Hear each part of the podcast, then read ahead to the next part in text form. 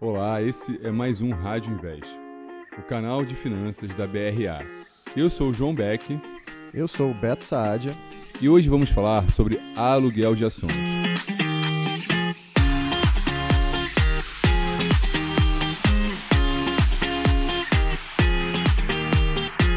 Vamos bater um papo e contar um pouco de experiências de operações que participamos no mercado de renda variável. Você vai aprender como vender uma ação sem precisar ter ela em posição em carteira e lucrar com a queda do preço dessa ação. Esse conteúdo não se trata de algo convencional, pois ele foge da visão mais padrão do mercado, que é lucrar com a alta de uma ação.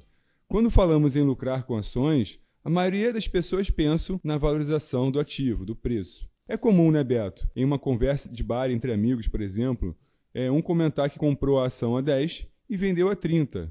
O que não é muito comum é alguém falar que vendeu por 30 e depois comprou por 10. Claro que o risco dessa operação é diferente e vamos falar sobre isso. Na prática, Beto, é vender algo que eu não tenho, certo? Exatamente, João. Você vende algo que você não tem e assume essa recompra, essa obrigação de recomprar em algum dia. É uma operação até relativamente simples, mas assimilar ela é, é, difícil, porque no mundo real você não vende algo que você não tem.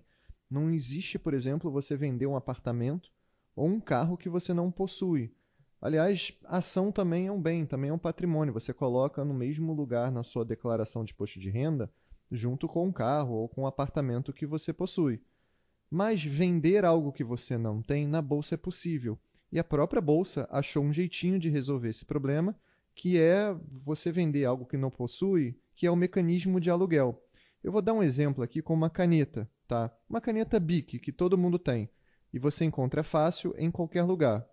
Vamos supor que eu ache o preço da caneta Bic, eu acho que o preço vai cair pela metade e eu quero ganhar com essa queda. Então o que, que eu faço? Eu peço uma caneta Bic emprestada para você, João, durante um mês eu combino contigo uma taxa de aluguel. Imediatamente eu vendo essa caneta na feira ou no mercado, e um mês depois, se a minha bola de cristal funcionou, a minha previsão se confirma. Então eu vou lá em qualquer lugar e compro uma outra caneta Bic qualquer, porque caneta Bic é tudo igual. Eu compro ela pela metade do preço e eu te devolvo, João, junto, obviamente, com aquela taxinha de aluguel que eu combinei contigo. Perfeito, Beto. Importante destacar que toda essa explicação detalhada que estamos falando apenas acontece quando você dorme vendido, né? fica posicionado. Ou seja, quando não é uma operação de day trade, que você abre e encerra no mesmo dia. Toda negociação de ações que não for day trade, duas coisas irão acontecer: a liquidação física e a liquidação financeira. Vamos entender elas. Bom, primeiro vamos entender a liquidação física, que apesar do nome, hoje tudo acontece de forma eletrônica, mas antes, ainda com a emissão de um papel, que ocorria a transferência de um titular para o outro. Ao executar, por exemplo, a compra de uma ação, o investidor se torna proprietário de fato apenas no D mais 2, considerando o dia da operação D0, o dia seguinte D mais 1 e o outro D mais 2. Pois é, é nesse dia que ocorre, que vai ocorrer, na parte da tarde, a transferência das ações do vendedor para o comprador. Já a liquidação financeira é exatamente o fluxo que ocorre entre o comprador e o vendedor. O comprador é debitado o valor da compra também em D mais 2, na parte da manhã, dois dias após ele executar a ordem. E o vendedor também apenas recebe o crédito em D mais 2. Então, por exemplo, se ele quiser resgatar, ele precisa aguardar. Porém, a corretora já deixa o financeiro projetado. Caso o investidor queira comprar uma outra ação, por exemplo, ele pode fazer de forma imediata. E como todo o processo de liquidação será em D mais 2, tudo irá casar. Mas, assim, se o vendedor não tiver a ação, como é que ele vai entregar essa ação em D mais 2, ou seja, daqui a dois dias? Pois é, por isso entra o contrato de aluguel. Para fazer essa venda, o vendedor vai precisar tomar essas ações no mercado de aluguel através de um contrato que estabelece todas as regras desse próprio aluguel. Esse processo na Bolsa do Brasil já ocorre há muitos anos. Porém, antes era bem mais burocrático. Existia, por exemplo, um processo de transferência de custódia para uma outra titularidade. É um documento que hoje a gente usa como STVM, que hoje a gente usa o documento para transferir ações de uma corretora para outra. Mas antigamente esse documento precisava usar para qualquer contratinho de aluguel. Mas a partir da criação do banco de título da CBLC, que hoje é chamado de BTB, que já foi um dia chamado de BTC, não importa tanto, esse é o banco de títulos da B3. Todo esse processo de aluguel até então passou a ser online.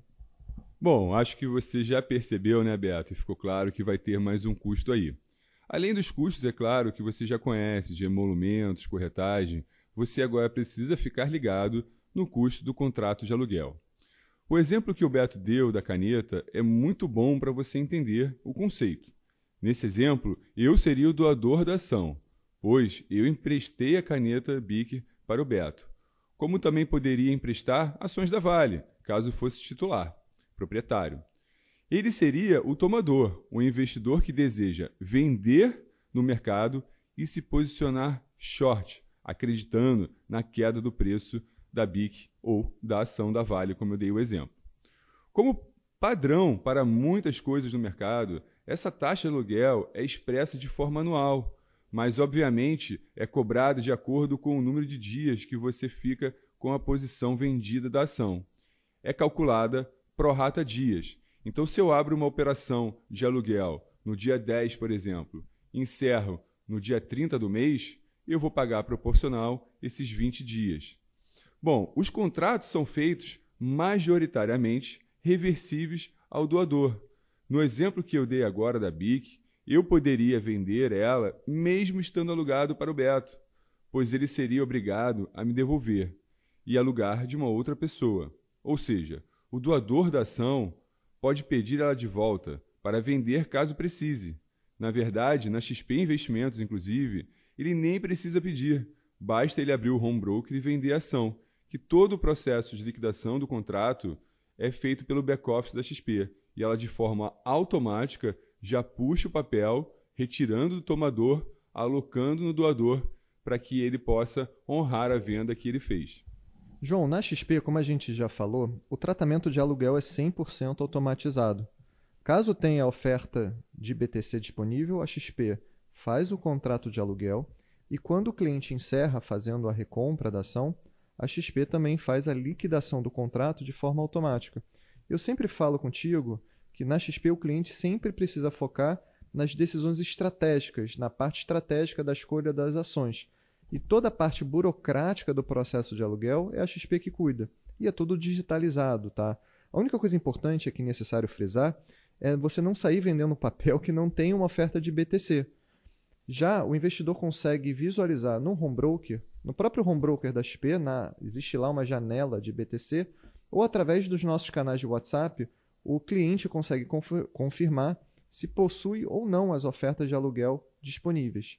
Agora, um erro comum, muita gente sai vendendo a ação sem possuir, que a gente chama de vender a descoberto, sem antes consultar tanto se existe oferta de quantidade daquele papel, quanto também sem consultar a própria taxa de aluguel. E aqui um alerta muito grande para o erro mais comum de quem está começando essa operação, que é o seguinte: cada ação tem uma taxa de aluguel diferente. Essa taxa de aluguel não é uma tarifa da bolsa ou da corretora, não é uma corretagem. Cada ação vai ter uma taxa diferente para você poder alugar, para você tomar o aluguel e fazer a venda subsequente. Existe um outro mercado completamente distinto de oferta e demanda de aluguel, ou seja, ações com muita oferta, principalmente aquelas mais negociadas como Petro e Vale, você vai conseguir pagar até bem barato no aluguel, 2% ao ano, por exemplo. Ações não tão líquidas, como, sei lá, Cerela, vão ter uma taxa bem mais alta. Algumas podem chegar até 20% ou mais ao ano, praticamente inviabilizando a operação que você quer fazer. E ainda tem o seguinte: muitas ações sequer estão disponíveis para aluguel, como eu falei. Você não pode sair vendendo uma ação sem consultar antes no home broker ou com seu próprio assessor as ofertas e o custo dos papéis que você pode alugar. Se você vende uma ação e ela não está disponível para aluguel, é uma novela de multas diárias na bolsa que podem chegar em até 10% e a zeragem, a zeragem obrigatória da própria bolsa em relação às suas ações, que a corretora vai executar que normalmente ocorre sempre no pior momento para o investidor. É prejuízo e também é muito frustrante. João, fala também das garantias que precisa, porque como fica o meu financeiro? Na operação convencional, eu antes compro e tenho um débito na conta, e posteriormente, quando eu vendo, eu tenho um crédito. Como é quando você faz a venda primeiro para depois fazer a recompra? Bom, o financeiro é bem parecido, né, Beato? Porém de forma invertida. Ao iniciar a operação efetuando a venda, você recebe um crédito em sua conta corrente na corretora. E no futuro, ao encerrar a operação comprando a ação, que muita gente chama de recomprar, eu não gosto muito, você tem um débito. A diferença toda é que nessa operação você pode ter um prejuízo ilimitado. Veja bem, uma ação pode cair até zero, mas ela pode subir de forma infinita. Quando a ação cai, o máximo é isso, zero. Então, por conta disso, a corretora vai te chamar uma margem na operação. E vai seguir o rito normal de toda operação que chama margem. A corretora vai primeiro olhar se você tem é, ativos na, na, na custódia, como ações, CDB, Tesouro Direto.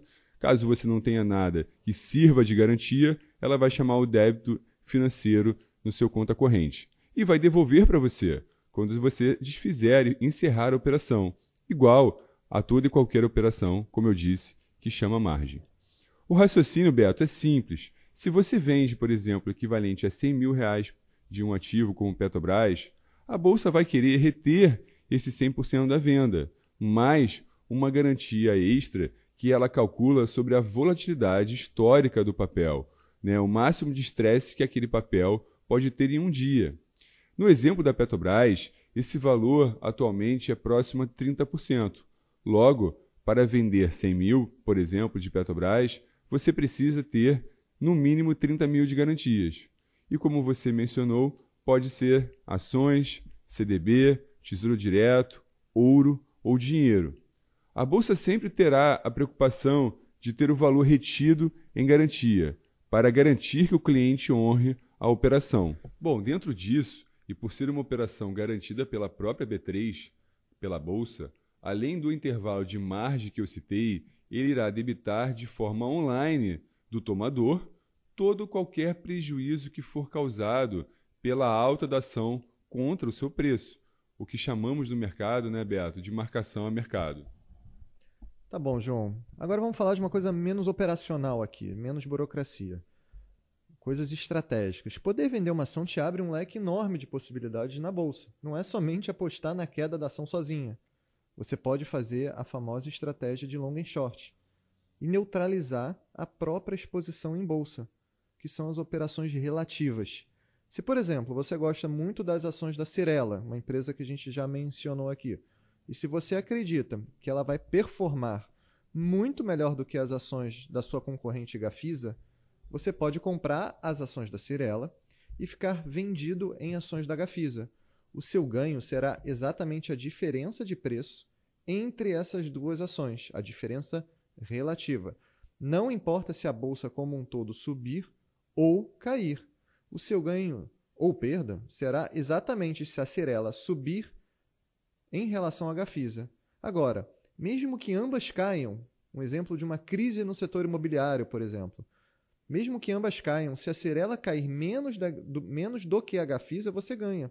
Por exemplo, se a gente tem também uma crise pesada global, uma grande bolha estourou global financeira, e a Cirela cair 10% e a Gafisa cair 15%, você também ganha dinheiro, porque você vai perder 10% na Cirela, que é a ação que você tem comprada, e você vai ganhar 15% na Gafisa, que é a ação que você tem lá, a posição vendida. E você ganha dinheiro com essa queda.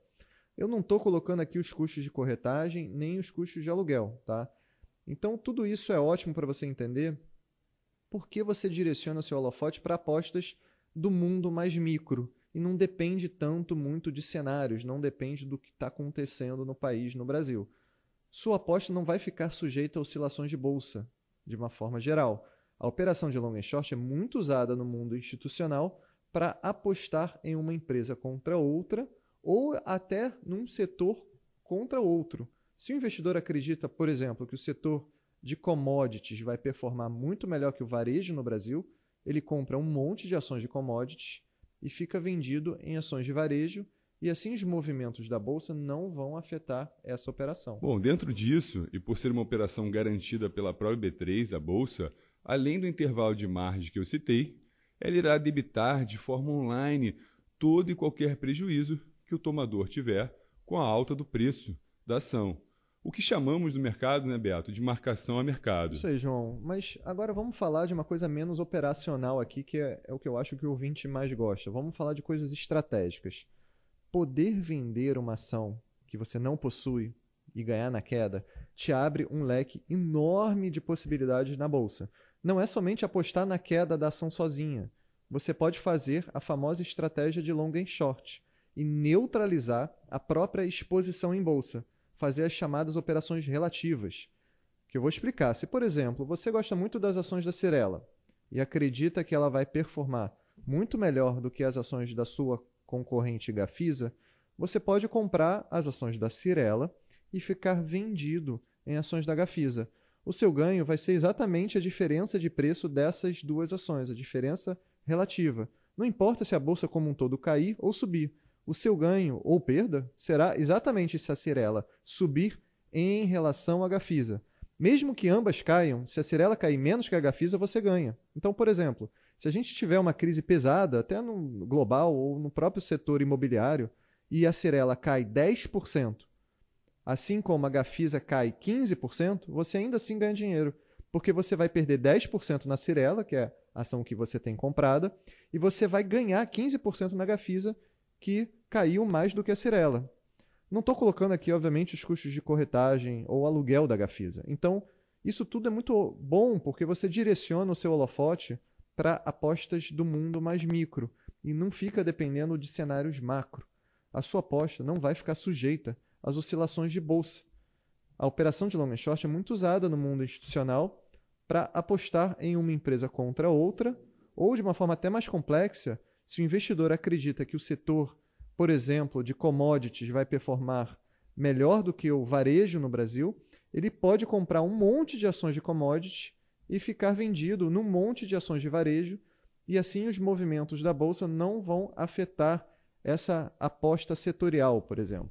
Então, Beto, agora que já falamos bastante da teoria, né, eu vou recordar um caso que aconteceu na prática comigo. Eu não lembro se era final de 2012, início de 2013, mas foi com ações da OGX. É, muitos estão aqui acompanhando com certeza acompanharam o que aconteceu com essas ações e foi uma queda muito abrupta, né?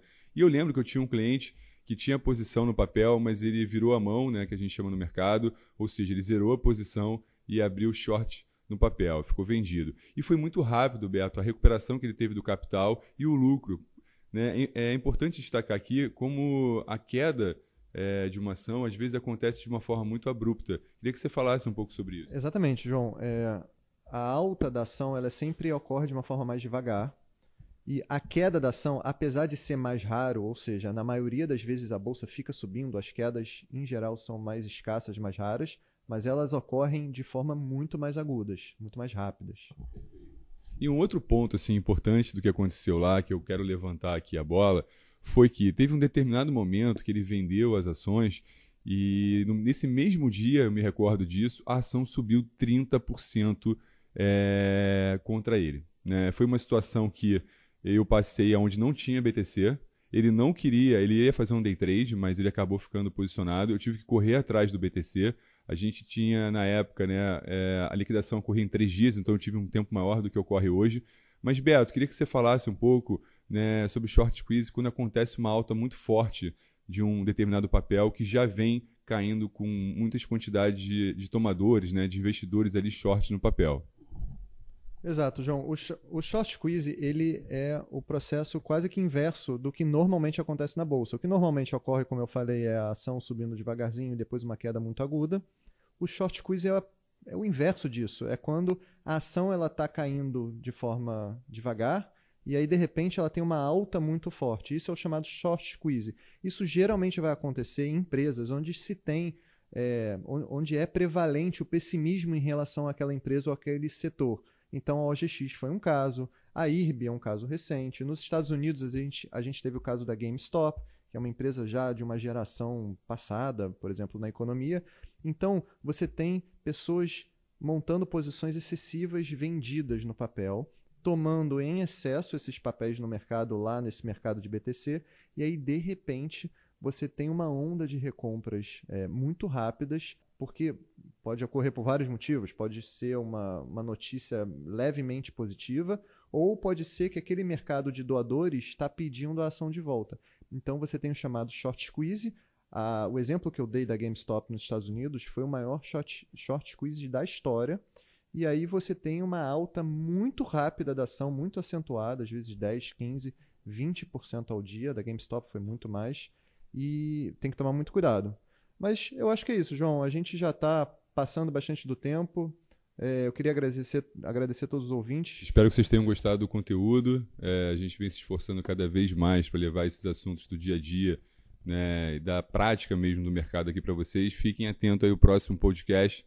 A gente vai entrar falando muito sobre derivativo, opções, de uma forma que você possa utilizar esse instrumento tanto como alavancagem como para proteger sua carteira. Um abraço a todos e obrigado.